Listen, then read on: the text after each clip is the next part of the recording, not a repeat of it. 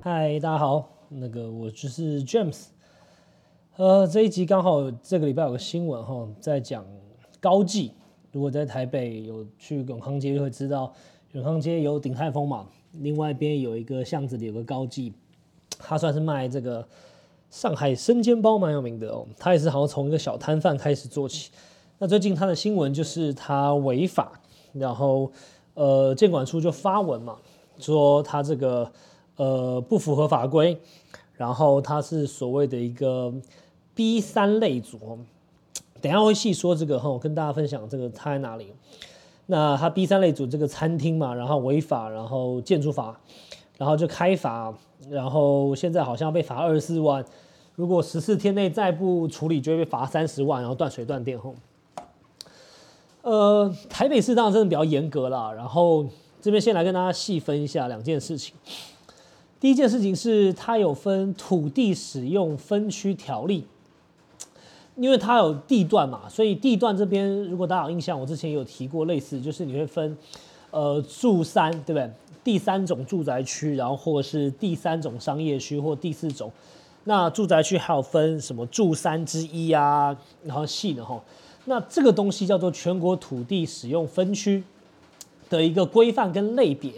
那你可以看到，它这次都发局罚的，它是属于这个呃一部分跟建筑法规有关。所以你看哦，你先看完土地之后，你还要去看建筑物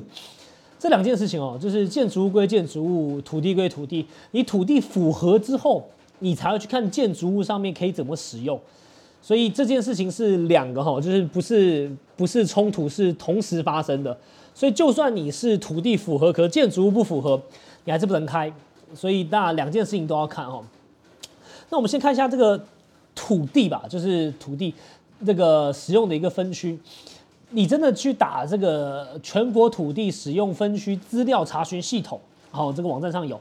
你打完之后就可以去左边去看这个选择区域、县市跟这个街道的名称。那选完之后你去看哈，到时候我们如果你真有兴趣去看，它会这个把地图拉大，它就会写。每一个每个的名称哈，它是像我现在打开永康街，你可以看到靠近信义路的那边那一排全部都是所谓的第三种商业区挂号特。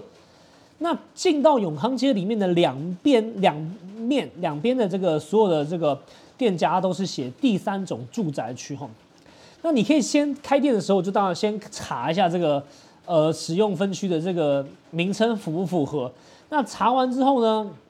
下一部分就开始去查，呃，法规哈，法规呢，你像我们这一样案例是台北市嘛，你就会打台北市土地使用分区那个，这叫呃条件允许的这个使用标准，你就打这个，然后里面就会分很多哈，它就是从注一到注二到注二之一一路，呃，这个档案我看应该有个上百页吧，你就找到你要看的这个前面的区域哈，那。我现在帮他看住三，你住三它要分类组哦，第几组？对，譬如说你的住三，它的我随便看哈，第十九组是一般零售业，如果第十七组是日常用品零售业，如果你是十四组是人民团体，十三组是公务机关，那餐饮业呢是在这个第二十一组，好，二十一组这个饮食业。饮食业它就来了，第一个要求是你在住宅区开饮食业，第一是它还要求怎么样？你前面的道路连接的道路要宽度有八公尺以上。然后呢，第二件事情是什么？它限制在建筑物的第一层级地下室使用，这是它的条件哈。然后呢，还限制什么？你全部使用的面积啊，呃，不能超过一百五十平方公尺。所以土地完之后，他就讲道路嘛，然后跟你讲，就就算这个建筑物不管多高啦，反正我只允许你第一层用或是地下室使用。然后呢，你使用的楼板面积呢，又只能有一百五十平方公尺以内吼。然后他又会要求，譬如说，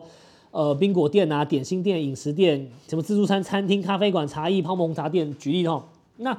这些就是他的要求，等于说你使用的这个区域地段要先看。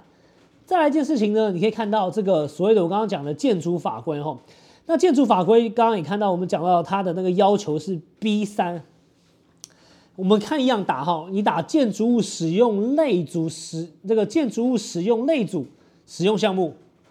里面就会分 A one、A two、B one、B two、B 三这样，你可以查哈，一样打我刚刚讲的这个建筑物使用类组使用项目这件事情，去让打，呃，网站上都有哈，它就会分这个，我们看到这个一样被开发的这个 B 三哈，B 三类呢，它就属于要求，这是属于呃饮酒店或是。呃，楼板面积呃多少以上的餐饮店、营销店这些东西哦，所以它把它归纳于什么这个建筑物。哦那这两件事情你就要同时去看，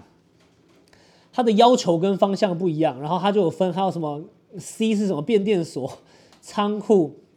，D one 是什么保龄球、室内游泳池，对这些有的没的都有。所以这件事情就是法规，呃，你就是要花时间啦。当然一样，我之前也提过，如果你找房仲可能。呃，会省一点事啦。但如果我都建建议，你要开店不是想开就开哈。像这永康街对？他说经营七十年，但是我我去查了，但他可能变更过了，他大概是二十年左右登记在这边哈。那这些东西呃，就会是没人检举，没人闹你。说真的，这个因为法规有在改嘛，然后建筑又旧，所以这些呃，你这些住商混在一起的，你也很难每一个每一个都去查了。所以才会有所谓的这种所谓的寄存违建嘛？要是寄存违建，就是已经存在的违建，但它如果没有影响到，譬如说呃法规或其他就不管了嘛。那真正的这个店铺要求就是它只能设立在一楼，然后它定义的二三楼为集合住宅，所以呢一楼以上都不能开，先撇开楼板面积使用就不能开。那其实，在监管处在一百零七年时有要求这种餐厅啊重新去什么增设停车位、汽车机车位啊。然后还有什么无障碍设施啊，这些东西。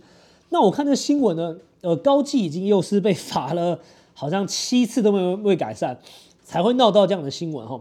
那如果你去看这个之前有一个呃有名的牛肉面，林东方，林东方他当时也在八德路上很宽嘛，后来搬到巷弄里，结果呢，他的这个问题就是临街这个道路没有八那个八八米宽是没问题的哈，我记得。但是呢，他也是一样，他不符合规定，他所使用的也是楼上哈，就是他那个那条巷子就搬进去刚好就是八米，所以我记得八米是过的。但是呢，它也是使用到楼上的楼板面积哈，这个也一样问题，就集集合住宅哈。所以最后我记得他也投资千万，结果再见了哈，就是也不能开。那如果更早期，你年纪跟我一样，我都会讲这个师大夜市里面旁边的店哈，那师大更不用说了。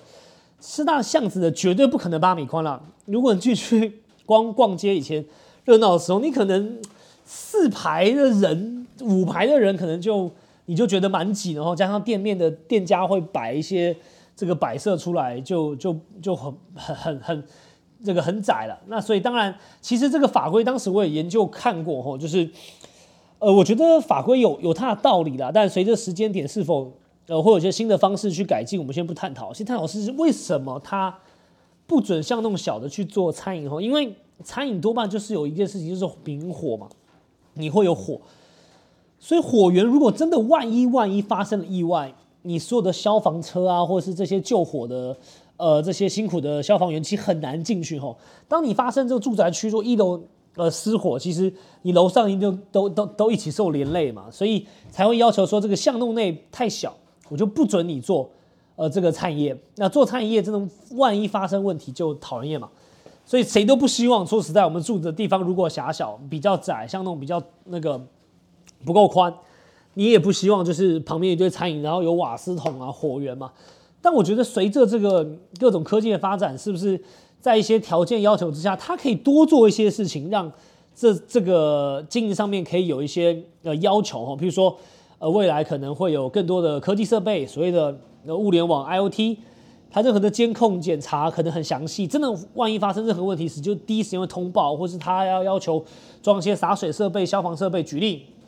才能够让这件事情其实会变变得比较弹性啦。因为呃，法规死的嘛，这个很多时候随着呃大环境的改变，对手机的发达，可以看到很多所谓的共享啊，对不对？不管是计程车或外送，都会随着这个。生活不同的形态而改变，我个人觉得就是很多东西是可以开始有一些调整的类型啦。所以我觉得这个新闻当然，呃，它当然是表达的就是好像呃不不不食人间烟火啊，餐饮很辛苦啊，我绝对同意啦。但我觉得有一些弹性的确是在呃有空间可以去来聊聊了。因为毕竟永康街也是很热闹的地方，然后当时观光我看店租也是超贵，就是店面的这个呃呃使用上，其实你真的空出来，我觉得对观光上不见得有实质帮助。那当然现在疫情关系，嗯，没有太多观光客可以来嘛。但我个人是良心觉得。如果有些谈判的方法，然后能够都是得到双方得利，其实我觉得都好了。那呃，像现在其实除了这个正常的法规之外，台北市检查的这个也特别勤劳，哦，各种不管是这种之前火灾新闻，那这个台北市的这个公安联合检查的这个执勤，他在不定时的做各种各种的稽查，吼，然后那我这边可以补充一些文件给大家看啊。就是开店嘛，大家做生意也都是希望能够做得长久，也不希望有一些问题会影响啦。但呃，法规上是否谈判空间，我觉得希望都能够互相啦，就是政府端上能够多一点弹性来讨论讨论，店家端上在开店之前也多做功课，不要投洗下去了，最后什么也都没有。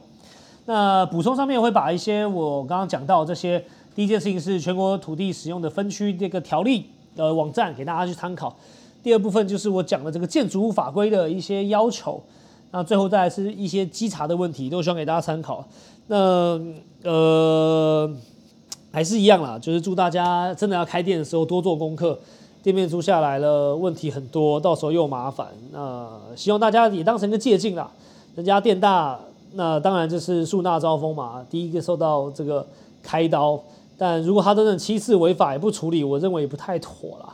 那还是希望这些资料提供给大家，让大家开店更顺利。然后有什么问题都欢迎可以私信或聊天找我们，然后我们看定一些新的议题跟大家分享。那我们下集再见喽，拜拜。